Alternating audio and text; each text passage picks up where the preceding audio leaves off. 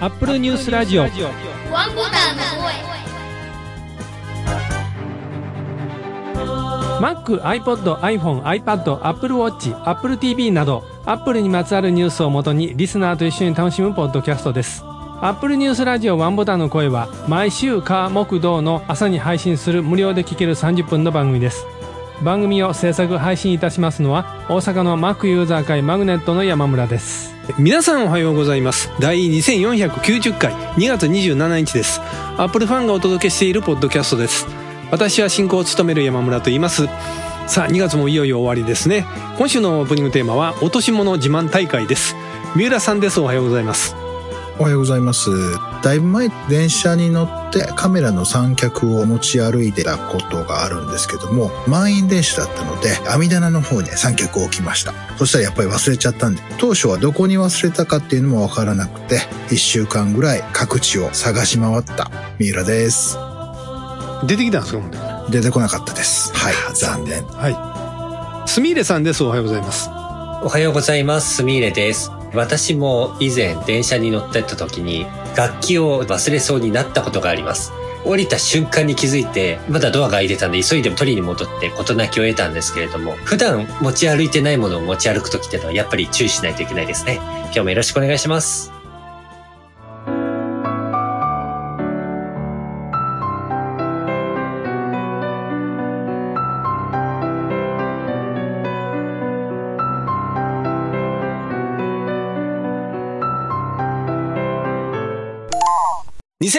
2024年最初の augm 大阪開催のお知らせです。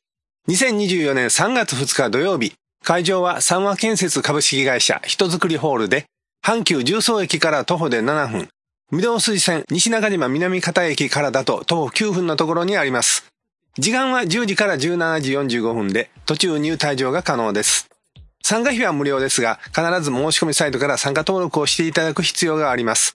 開催終了後6時半から、姫故郷味の旅で懇親会を行います。懇親会会費は5000円で、こちらも申し込みサイトから参加登録が必要です。当番組ページにもリンクがありますが、augm 大阪のオフィシャルサイトにも申し込みページへのリンクがありますのでご覧ください。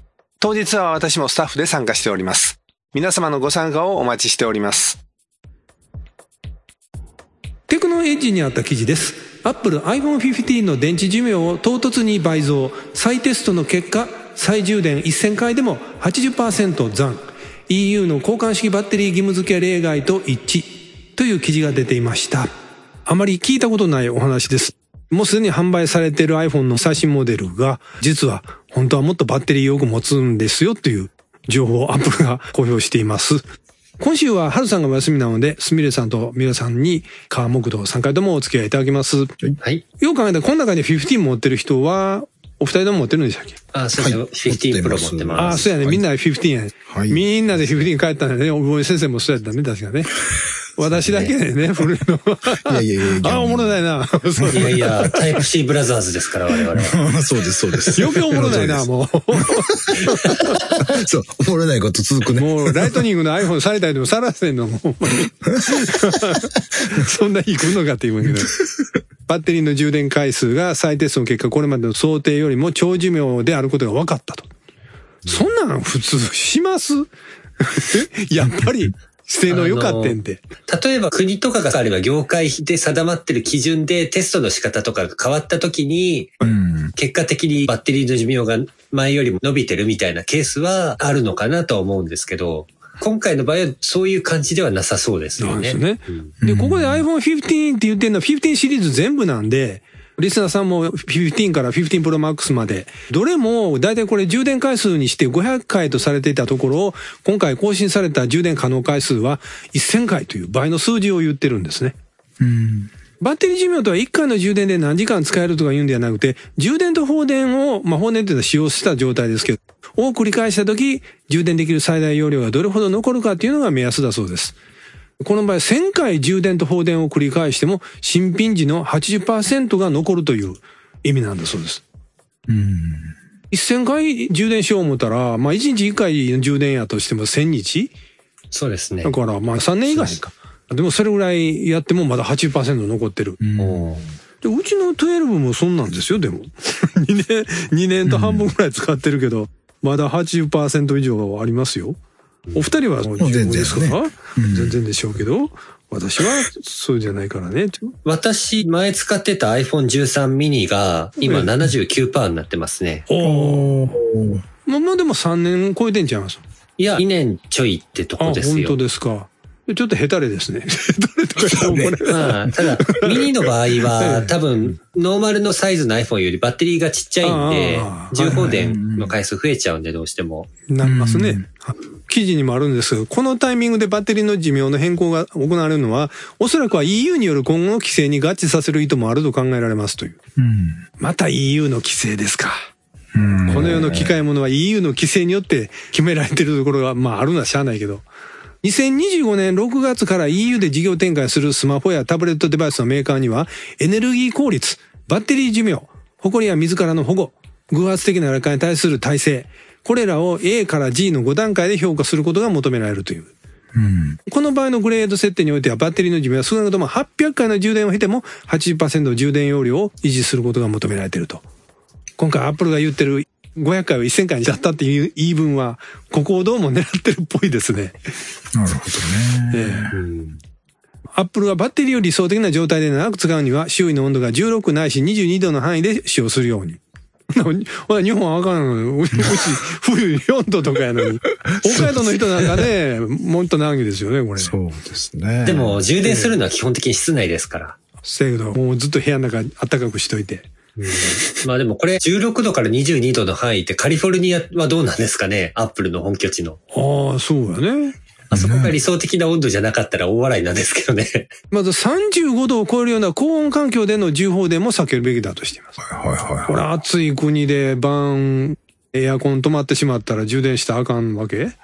そ そんなわけになるね。しますよね。まあでも iPhone とかの基本外で使うことを前提でやってるから。あそうそう車でね、そうそう離れて暑くなるっていうのが、まあまあ暑いとこ多いからもうええけどね、こういう機会はねまあ。ね。うん。これによって、まあ EU の規制って話今ちょっと出たじゃないですか。うん。日本の一大産業がね、この EU の規制で今大きく変わろうとしてるんですよ。ほう。はい。何だと思います？原付き。ああ、前話してたやつですか。そう。とうとうね、本当になりました。警察庁が二輪車の新基準原付として、2025年11月までにこれを導入する。で、これを、え今 50cc エンジンってバイクあるんじゃないですか？みんな手軽に乗ってるはいはい。あれの製造がそれまでにはもう終了すると。これは各メーカーがもうやっぱり原付作るのが大変やから、もうどんどんやめますと。だだって前言ったでしょ？ヤマハのスクーター中あれホンダが作ってる。排気量小さいから、それに合った排ガス規制の作るのが大変なんですよ。なるほ。ど。今後じゃあどうなるかというと 100cc から 125cc でわざと出力低くして 50cc の大々の性能にして売りますと。なるほど。でも大体みんな 125cc で作るでしょうと言われてるんですよ。あの、作るときほ、ほんまもんの出力のある 125cc と出力だけ落とせばいいから、そんな何 cc もいろんなバリエーション作るよりそっちの方が効率いいじゃないですか。確かに。うん、だからね、そうなると。どうも、まあ、2025年11月までにそれがちゃんと行われるようにってやってるんで、もうメーカーはそこへ交換、もう製造をやめるだろうと。はいはいはい。で、長きにわたって、もう原付と呼ばれてた乗り物が作られなくなるんですよ。原動機付き自転車がなくなるわけでなるすね。ね。まあまあ、あの、原付2種っていうのがあるから、はい原動機付き自転車2種っていうので言うたら、確かに原動機付き自転車はまだあるんですけど、はいはい。50cc がなくなるというだけです。なるほど。で、今度からそれを新しい方は新基準原付っていう呼び方をするそうです。なるほど。なんかいいですね。新しい iPad みたいで。まあ、どうか分からんけど。いや、結局なんでそれ日本こういうことになったかっていうと、やっぱりヨーロッパへ売る時の排ガス規制、影響ですよね。まあ、あの、ずっと日本は勘弁してもらってたんですよ。まだちょっと間に合わないです。まだ間に合わないです。ずーっと引っ張ってたんですよ。で、もうとうとうその期限がもう無理で、もうやってください。ちゃんと対応するのにしてくださいって言われてしまってこうなったんです。うん。原付とスマホは関係ないようにでいて、大きな関係あるんですよ。スマホが出始めた頃に、やっぱ原付の売り上げがドーンと落ち込んだんですよ。はい。で、それなんでかっていうと、やっぱり若い人が、これまではちょっと友達とか会うとかいうのが原付にみんな乗ってこう、集まってたわけじゃないですか。まあ、なるほど。それがスマホとか、まあ、携帯の頃からもあるけど、やっぱりスマホとかでより密接に情報のやり取りができるようになったら、ちょっとしたことがやったら出かける必要がないってなってきたんですよ。なるほど。うん。で、そういうのもあって、原付の需要がすごく落ち込んだっていう話もあるんで。いいですね、15のもう、ユーザーさんは、電池長持ちだそうですよ。大事に使ってくださいね。ですね。いや、でも、15にしてから充電はちょっといたわるようにはしてますね。あの、最大80%で止まる設定にしちゃってますし。そういう、ずっと充電見ながら80になった途端にケーブル抜いてんかなとか思って。いやいやいや そんな今もう OS 側の設定で自動でであきますからね。よね。はいはいはいはい。古い iPhone でもショートカットアプリで同じようなことできるみたいですよ。はい。私はしませんけどね。フル充電大好きなんで。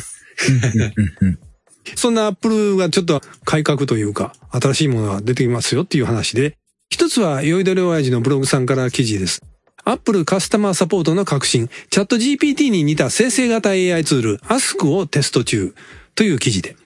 ここの Ask っていうのはアルファベット ASK と書いてますが、そういう名前の新しいイニシアチブを試験導入しているというんですね。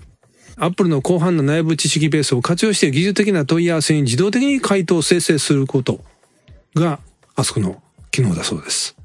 おーおお。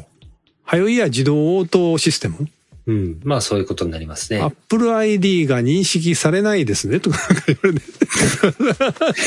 それこないだのんやろって返してしまうとかね。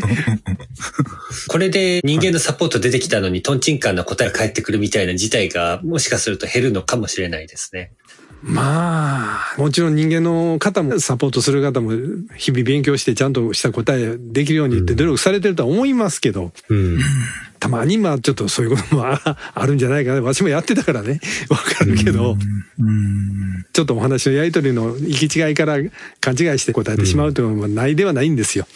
こういうチャット系のサポートって自動生成とはいえ、的確なピンポイントで、あ、これこれ、これを求めてた答えよっていうの出てくることを、少なくとも私はあまり経験をしていないので、です結局、やりますよ。最初にまずそこを通らないと、友人のサポートにつながらないものが多はいいので、頑張ってやるんですけど、やっぱりダメだったっていうことで、どんどんどんどん下の方にスクロールして、お、ここにあったか、友人サポートへの入り口があって、みたいな見見つけたら喜んでそこをクリックするみたいな。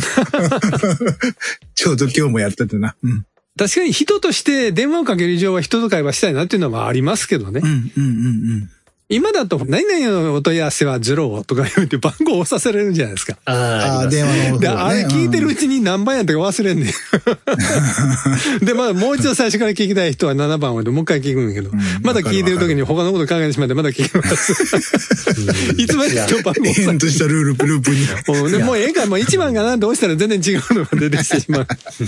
いや、やたら長いっていうのもそうなんですけど、そういわゆるフリーダイヤルで、こっちに通話料がかからないんだったら別にいいんですけど、うんうんあの、ナビダイヤルとかああいう通話料が通常以上にかかるやつに限ってそういうの使ってたりすある非常に腹が立つんそう言ですよ、ね。ってかどうかわからんけど、そういうのあってること多いですよね。うんそうよね。なかなかそんな昔のようにたくさん買われる時代じゃないじゃないですか、商品を。もしかすると今の時代は逆でちゃんと無料でかけやすい雰囲気のサポート、次も買おうとか、今回はダメだったけども、次も候補にあげようみたいなトーンになってくれた方が本当はいいんじゃないかなと思いますけどね。今日も私、ポボのサポートに連絡して、で、途中で人のチャットモードに切り替わってよしよしと思って、人とチャットしてたら、結局、それはポボ側ではダメで、あの、au 側にかけてくださいって言われて、分かった分かったと。うん理由がはっきりしてたんで、分かった分かったって言うんですけど、電話番号こちらですってなってたんですね。0120じゃなかったから、うん、これ、無料？って言ったら、無料でございます。OK! っていう、あ、しゃべしてみるみたいな。なりました。うん大企業だから無料にできるっていうのもありますけど。アスクの話なんですけど、言語生成系の AI をおそらく使ってる感じですよね。これチャット、そうやと思いますけどね。ええうん、っていうことなんで、まあいろんな質問して、いろんな回答をさせて遊びたいなってちょっと思っちゃいましたね。多分、確認してる人間もおるような気がする。ちょっと横で聞いてて、あちょっとあんまアホな質問せんといてくださいね、どう？って言って割り込んでいくという。最初の方はある意味、アップルの学習データとして使われそうな気もしますが、まあ、よしとしましょう。はい。あるかもしれない。はい。で、もう一つはもっと我々に身近なアプリの方でね、Apple は新しい取り組みをしますというニュースで、C ネットジャパンの方の記事でご紹介します。Apple iMessage にポスト量子暗号を導入へ、未来の量子攻撃に備えるという記事で。これは難しい話が来てしまいましたよ。ポスト量子安全性を備えたメッセージングサービスの提供を行うというんですね。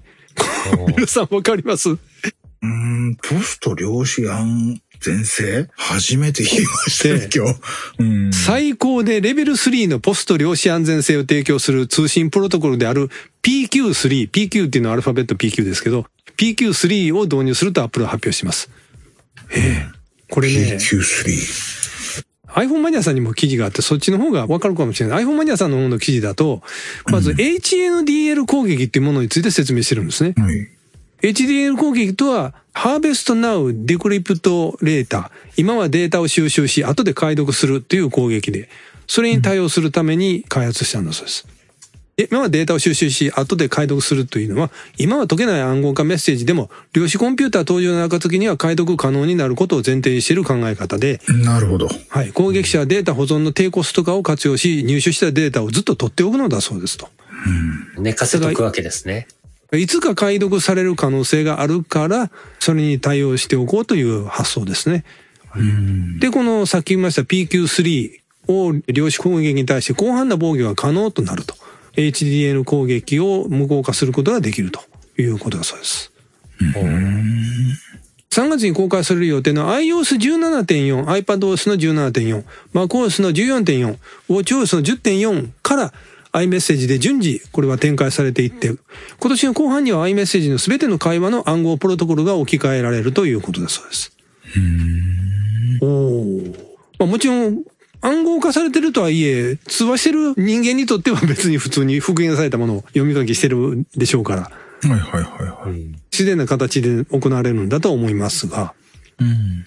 今のメッセージでも結構堅牢とは聞いてるんですけど、そうですそういう。今に甘んじずに来たる将来の危険に対しても備えておくという発想？まあ、そうです。なんだかんだ言っても、アップルはセキュリティの部分を大事にしてきてはいますからね、今までそ。れはまあね、はい。うん。このタイミングでこういうことを言い出したっていうのは、少し前に Android のアプリとかで iMessage に接続できちゃうものとかが出てきて塞がれたりしたじゃないですか。そうですね。うんそう、だから、ああいうので、iMessage に対するセキュリティ面の信頼性が落ちたんで、うんこういうのをやろうとしてますっていうのを早めに出してきたのかなっていう気がしなくもないかまあまあね、なというところあるでしょうね。はい。うんうんうん日本は iPhone のメッセージアプリ使う人少ないですよね。まあみんな LINE とかみんな LINE ですよ。ね。そうですね。まあアメリカでも多いんですよね、これメッセージ使ってる人。ああ、そうですよね。うんあの、アンドロイドの人だけ吹き出しの色が変わっちゃうからいじめに遭うとかなんかそんなことまで お起こっているらしいという話があらまあ。聞こえてくるので。それいかんね。私は LINE をほとんどやってないので、うん。LINE の楽しさがよく分かってないんですけども。はい。私はまあ基本的には知り合いとの連絡は LINE で取ってるんですけど、あとは Discord 使うときあるかなってああまあね、 Discord も最近はね、よく使いますもん。 Discord なんか何でもありですね。何でもありというと。あの、いや、GitHub みたいになんかこう公開する場所にも使うし、ああ、そうですね。連絡のにも使うし、で、新しいサービスの公開場所にも使われるし、あの、ね。最近メーカーさんなんかが新しいサービスとか公開して、ついでにそのテスター募るというか、意見を直接もらえる場所みたいな感じでうん。活用してる例が結構ありますよね。なんか画像生成 AI なんかでも最初は Discord の上から会員になってサービス画像作るってやってましたもんね。ああ、そうですよね。うん。 Discord 自体が流行ってるのは大変な言い方やけど、っていうのは実感ありますね。うん。ちょっとごちゃごちゃしてて使いづらいなという側面は正直あああまあるんですけど、、ねありますね。うん。デザインが良くも悪くもギーク寄りというか、あの、アメリカゲーム好きな人たちパターンなんですよね。なんかあの感じって。うん。 Slack とかみたいなシンプルな感じがないんで、ちょっと仕事のツールとしては使いづらいなみたいな部分があるんですけど。はいはいはいはいはでもあのふざけは私大好きですよ、ああいうのは。まあまあ、 Discord は流行ってますけど、こちらは流行ろうとまだまだ頑張ってますよ。ブログ気になる気になるにあった記事です。X、iOS 版で高度な検索フィルターが利用可能になった模様。プレミアム加入者向けで順次展開開始か。という記事で。X ニュースデイリーそういうアカウントの人ですね。によりますと、先月にエンジニアが明らかにしていた高度な検索フィルターが正式に利用可能になっているということでした。従来のユーザーの範囲や違い場所以外に、投稿日やいいねの数、返信数、リポスト数、言語数などでも条件を絞って検索することが可能。検索結果から返信を除くことも可能になっているという。なるほど。えーなんかリポストたくさんの分だけを拾って探すとかね。おあ、ツイッターの頃こういうサービスよくありましたよね。ああ、なんか細かくは検索かけてくれるようなのはありましたね。ツイログとかね、いろんなのね。おありましたよね。これ、他人と全く同じ内容を投稿しているアカウントだけ排除するとか、そういうフィルタリング機能つけてくれないですかね。あとね、それ多分リポストが一緒に含まれちゃうでしょ。でも、結局、リポストは別のプロトコルであ、まあまあされてるけど。ううんん。元のポストだけ省いて。まあ、昔はパクツイ、今やったらボットをそうですね。見つけるっていううんためですね。そう。ボットは見つけてもまた次出てくるからな。まあ、最近のトレンドは、ボットに話しかけて、チャット GPT 的な使い方をして、今夜のおかずのレシピを教えてもらうとか、そういうあれですよね。まあまあね。うん。変な言葉をね、わざと言わせて、そのアカウントと止めるいうのはありましたけど、あれももう学習してしまってるみたいですね。あもうあれ通用しないみたいですね。おまあ、それはそうやろうね。みんながやったらすぐ覚えますもんね。これやったらまずいなって。まあ、そんな X ですが、もう一つ、すみれさん見つけていただいて、これは ASCIIJP の方でね、また書かれてましたが、X ブログ機能追加へ有料ユーザー向けという記事でして、X でエンジニアを務めているエリック・ファラロさんという方が、そのアカウントを通じて X が一部ユーザーを対象に長編記事の投稿機能をテストしているということを明らかにした。さっき、スメイさんにリンクを教えてもらって、その書いた例っていうのを見せてもらいましたが、スノーモービル、雪山みたいなおっちゃんがみんな何人か、そういう防寒具着て、ダーって乗ってるいうブログ記事でしたけど、最初また誰を逮捕しに行くんやなと思ってたけど、いやいやいやそうじゃなかったね。だってスノーモービル乗ったら楽しんでる人やったんで。長い記事でしたね、あれ。そうですね。あんな140字どこやのって1400字ぐらいあるんちゃうかぐらい長かったんやけど。で、写真もバンバンバンバン貼ってあってね。はいはいはい。まあまあ、それはタイムラインがほんまにブログになるってわけなんですけど。そうですね。過剰書きとかのそういう機能で体裁を整えたりもできてるやつですよね。うんうんこれまたそのうち XML で書き方を整えるとかいうの出てくるんちゃいますの？で、みんなもうブログの時みたいにあの頭悩ますね。またそんな思いいはいあかって。はいや、イーロン・マスクがそこまで複雑なことをさせるかなって思うんですよね。まあわからへんけ機能そういうめんどくさい機能をつけるよりかは GUI でそういうのをコントロールできるようにするだろうなと私は思うんですけどね。うん。ブログというものがだいぶこの2024年になって、もうだいぶ変わってきましたよね。あり方っていうか。うんすみれさんもね、打ち合わせの時おっしゃってあの、ノートっていうのがまあ日本ではうん結構サービスとして成功してて、X もそっちをね、やりたいんじゃないか、みたいなことで。いろんな方の X 記事っていうシステムなんですけど、これに対する反応とか見てると、中には今ノートで記事を書いてそっちのリンクに誘導するようにしてるけど、X の中で全部完結できれば、そっちのが自分たちにとっても読者さんにとっても楽だよね、みたいなことをおっしゃってる方もいたんで、あ確かにそういう見方もできるなというふうには思いましたね。なんか三浦さんはブログとかやらないですか？や、やってたことないんですか？ああ、いや、ないですね。長続きしないんですよね。文章書くのはい。苦手？読むのも実は苦手なんですよね。はいはいはい。映像からじゃないといろいろ読み取れないタイプなので、うんだからね、マネタイズとかで記事書いて拡散してそこから収入を得るみたいなもの、興味は持ったことあるんですけど、続かないからやってないです。皆さんはこういうのはやられてました、今もやってます？やれてたら、ポッドキャストなんかやってますよ。ああ、なんてこったい。そんなもう、文字書くだなんてだるくてだるくて、そんなこと言ったらあかんけど。いや、書くのはまあ嫌いじゃないですけどね、面白い文章書けないですもあん。よくあるじゃないですか、夜中面白いこと考えて書く。で、翌朝読んで、何書いてんねんこれって思うっていうパターン。ああ、まあ冷静になるパターンですね。あれあれ、もうあれで、ごつ自分が嫌になっちゃいますよね。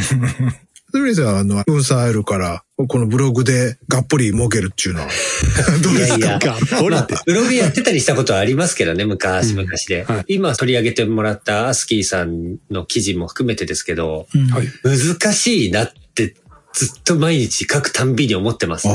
ああ、そうですか。そう、記事を書くのって本当難しいなって思いますようん。うんやっぱり好き放題書くことはできても、うんそれに対する責任が当然伴ってくるってことは、やっぱり好き放題書けるわけではないので、うん結果でね、そういうことになってしまうので、変なもん書くわけにはいかないってなると、うんまあなかなか難しいなと。で表現もいろんなルールとかもある中で、それを守った形で書いていくってなると、まあなかなか引き出しをもっと広げたいななんて思っちゃいますね。ええ X はもうどんどん機能追加ということでやってますけど、あとは何がありますかね？配信もやってるじゃないですか。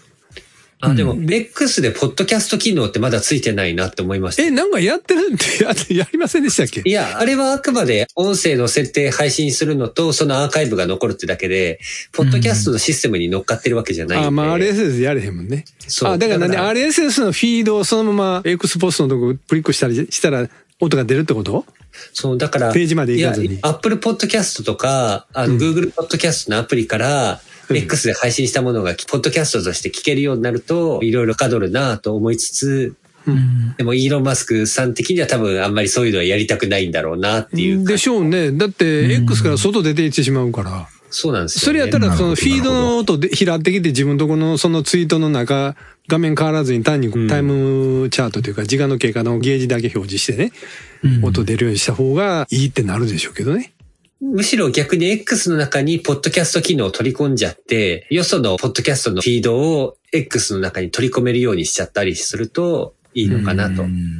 そうするとまあ結局今ええね、ワンボタンの声もそうですけど、うんポッドキャストさん結構 X でね、ユーザー、はいあ、リスナーさんからコメントもらってるっていうケースが多いんで、はいはい相性は悪くないはずなんですよね。うん。そうなの。当番組のブログに関してで言えば、シーサーブログさんは、ずっとツイッターの時は、ツイッターからの記事を出せたんですよ。要は今配信しましたよっていうのを、自動でツイートに流すことできたんですよ。うんで、あなるほど X になってからそれをもうブログに対してのそういうのをやめてしまったんで、シーサーさんももうその機能なくしてしまったんですよ。で、私、毎朝どうしてるかというと、配信できたら、URL とそのタイトルを自分でコピペして X にポストしてるんですよ、あれ。手動で。たまに出えへん時あるでしょあれは配信だけやっても仕事行かなあかんかって 忘れてる時なんですけど、当番組 X にポストしていただきますと、こちらで検索して読ませていただいてます。シャープワンボタンの声、シャープ OBT、シャープフジャファ、シャープアップルなどいろいろね、お好きにつけてください。アンパイ1975さんからは、先週のワンボタンの声、現 IIJ ミオユーザーかつ以前から楽天の株主である自分にとって有益な情報ばかり、春くらいからしばらくデータ容量には困らなさそう、といただいてまして、これ、すみれさんに言っていただいてた、あの、楽天さんが、あの、無料で eSIM 配る言うてた。あそうですね。あの件ですね IIJ ミオのあの大容量プランの話ですよね。はいはいはいですね。その両方ちょうど やってる人やったとすいう。なかなかはね。いそうですね。何が一番今やったら穴なんですか？ポボ？そんなことないの何ですかそれ？穴穴っていうのは穴っていうのは、あの、いや、いかん方がええなっていう。いや、それはちょっとわかんないです今日ね皆。さんがポボそう、僕使ってるんですけど。あれはなんでね、なんで電話してたのポボに？あ、えっとね、えっと、ええポボ自体ではなくて、au 系列で使える子供向けのフィルタリングソフトのインストールがうまくいかないので、ああ。っていうあれなので、あの、 povo 自体の通信が悪いわけではないです。あの、なかったんですりとても良好でございます。はい。はいはいはい。Q さんからは、ワンボタンこれ最新回視聴、雑誌の MDN ってマッキントッシュデザイナーズネットワークの略語だったのね、と。はい。これあの番組の中でもまあ言ってましたけど。あと、マック雑誌といえば昔、マックピープルとマックピープルビギナーズとマックファンは買った覚えがと。マックファンって大体、あの、まあ、今は形しちゃいます。最初は二つ折りな中ホッチキス綴じだったんですよね。はい。で、うんうんマックピープルっていうのは、あの、マックパワーさんえー出してるアスキーさんが、同じようなマックファンさんのような体裁で二つ折りとして出して、はい。うん。同じように月2回出てくるっていうタイミングでやってたと思うんですが、マックファンビギナーズの先出たんですよ。で、それに合わせてマック ピープルビギナーズのもまた出し出たと思います。いやー、マック雑誌でアフリカやってたこともあったのにね。う。うんん。はい。まあまあ、そんなこと言ってましたからの で、今あるマックファンさんをね、応援していきましょう。うんすみれさんがサイゼの注文端末 iPod Touch から iPhone6 あたりになってる側面の SIM スロットが見えたので間違いないかと、といただいてまして、サイゼリアなんかタブレット？店員さんが持ってる注文端末ですね。ああ、そっちの方でしたか。ハンディの。はい。はいはいはい。で、あれが、ちょっと前まで iPod Touch だったんですけれども、はい。うん iPod Touch もうディスコになっちゃったじゃないですか。ええで、どうすんだろうなーって思って見てたら、はい。まあ、ちょうどこの収録している日のお昼ご飯でサイゼに行ったんですけど、うん。ふっと見てみたら、なんか端末形変わってるなーと思って、端末についてるそのカバーが透明の TPU のやつだったんで、側面よーく見てみたら SIM スロットがあるんですよ。なので iPod Touch じゃなく iPhone だろうと。はい。で、カメラの感じからすると、最初、6とかって思っちゃったんですけど、冷静に考えたら、あれももうディスコになってるんで、うん。今だと SE の第2世代か第3世代なのかまな、ねうんどっちだかちょっとわかんないな、ぐらいの感じでしたね。ファミレスに限らず、そういう飲食のお店のオーダー取る機会って、はい。まだまだ専用機使ってるところもありますけど、だいぶもう iPhone ばっかりになってきましたよね。そうですね。汎用的ですもんうんね、やっぱり。で、これはね、日本の企業がしたかった悲願だったと思いますよ。その iPhone に捉えてしまったけどね。要は、一社がもう日本国中のお店のオーダーする端末はこれっていう定番、うん。言ったらそれを派遣を握りたいであったと思いますけど、うん事実上もう iPhone に持っていかれっぱなしになってるっていう。うんその辺はちょっと商売下手だなっていうところですよね、日本の。OS 自体を向こうにもう持ってかれちゃってるって時点であれなんですけどね。まあまあそうですけど、まあ一つはやっぱり供給量と、それからサポートでしょうね。うん。うんまあ専用機、まあ確かにたくさん作ればってあるかもしれないけど、そのなんか大きな支障を受けた時どんだけ早く対応するかっていう。iPhone でとりあえず賄えますってなったら iPhone やったらどこでも手に入るみたいな供給まで、まあどこでも手に入るって語弊あるけど、まあそれでもね、供給が安定してるから。まあ、そうですね。まあね安心できますよねうんそうですね。あと、まあ、日本の場合だと、そもそも iPhone のユーザー数が多いんで、店員さんに教えたりするときにも、ねね iPhone の方が専用端末に比べたら学びやすいよなっていうのは。うんちょっと前まであの、そういう マイクロソフト系の 端末を使わされてたんですよ。オーダー取るやつじゃないけどね。はい。うんもういっつも専用のボタンとか専用のコマンドとかあってばっかり、なんでこの時これ押さなあかんのとか全然理屈にかなってないからいつも忘れる。押すのも忘れて。なんで今日こんな変な動きするんかなんだ。あ、最初にそれ押さなあかんのかって知らんがなみたいな。マイクロソフトをええ加減してくれってずっと思ってましたけどね。はい。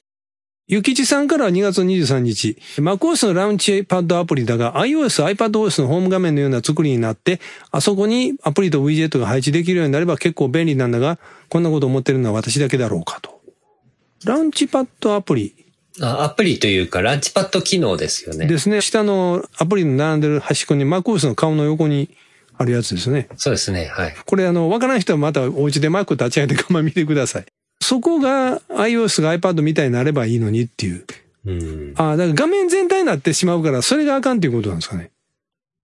今、そのラウンチパッドをこうクリックして広げると、立ち上げるあと、ーだから、要は、今の MacOS って、ええアプリのアイコンとかを画面上に置こうとすると、本当にはい昔ながらのパソコンのデスクトップって感じの置き方になっちゃうわけじゃないですか、配置が。はいそうじゃなく、もっと iOS っぽい感じで使いたいということなんじゃないですかね。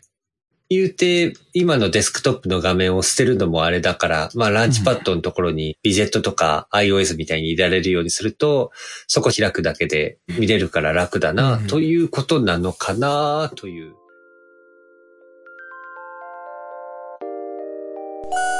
アップルニュースラジオワンボタンの声では皆様からのコメントをお待ちしております。2月のテーマは Mac と iPod、iPhone、iPod、Apple Watch などの40年前。当然40年前は Mac 登場でワクワクしていましたとか、当時はまだ若かったので無理して働いてお金を貯めて Mac を買いましたとかのお話をお待ちしております。ここで Mac ユーザー会マグネットの定例会の予定をお伝えいたします。2024年2月のマグネットは2月28日水曜日夜8時から Zoom のオンラインミーティングで開催いたします。前回までは夜9時開始でしたが夜8時に変更しております。詳しくはマグネットのオフィシャルサイトでご確認ください。次回の配信は2月29日木曜日を予定しています。それでは次回の配信まで。オーバー